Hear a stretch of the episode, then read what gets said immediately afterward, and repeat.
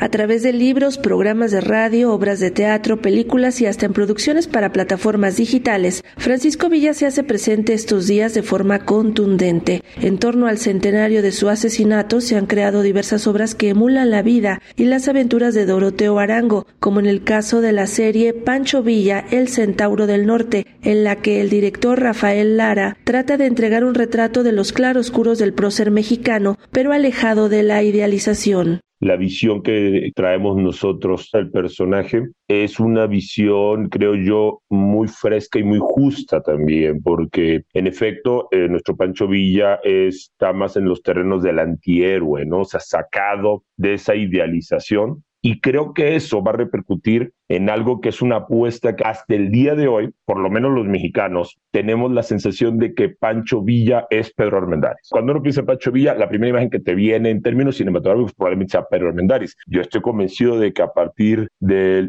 la imagen que perdurará en los jóvenes, en las nuevas generaciones y en el mundo entero, en términos cinematográficos, va a ser la cara de Jorge Jiménez absolutamente poseído por el espíritu de Pancho Villa. Filmada en diversos municipios del estado de Jalisco, la producción narra a lo largo de 10 capítulos algunos de los pasajes más importantes en la vida de una de las figuras más icónicas de la Revolución Mexicana. Estrenada este 19 de julio, la serie es estelarizada por el actor Jorge A. Jiménez, quien parece haber contado, además de sus habilidades histrónicas, con la ayuda del mismísimo comandante de la División del Norte. Jorge creció, digamos, en ese sentido actoralmente en los meses previos a la filmación, de tal manera que para cuando llegamos al rodaje era un francotirador al grado de que el 100% de sus escenas de acción, que son muchísimas y muy peligrosas, las hizo él y las hizo perfectas todas en toma única. Jorge no estaba actuando como Pancho Villa. Yo sostengo que por un momento permitió que el espíritu de Pancho Villa penetrara en él y el espíritu de Pancho Villa estaba ahí pegado a él, ya vivía en él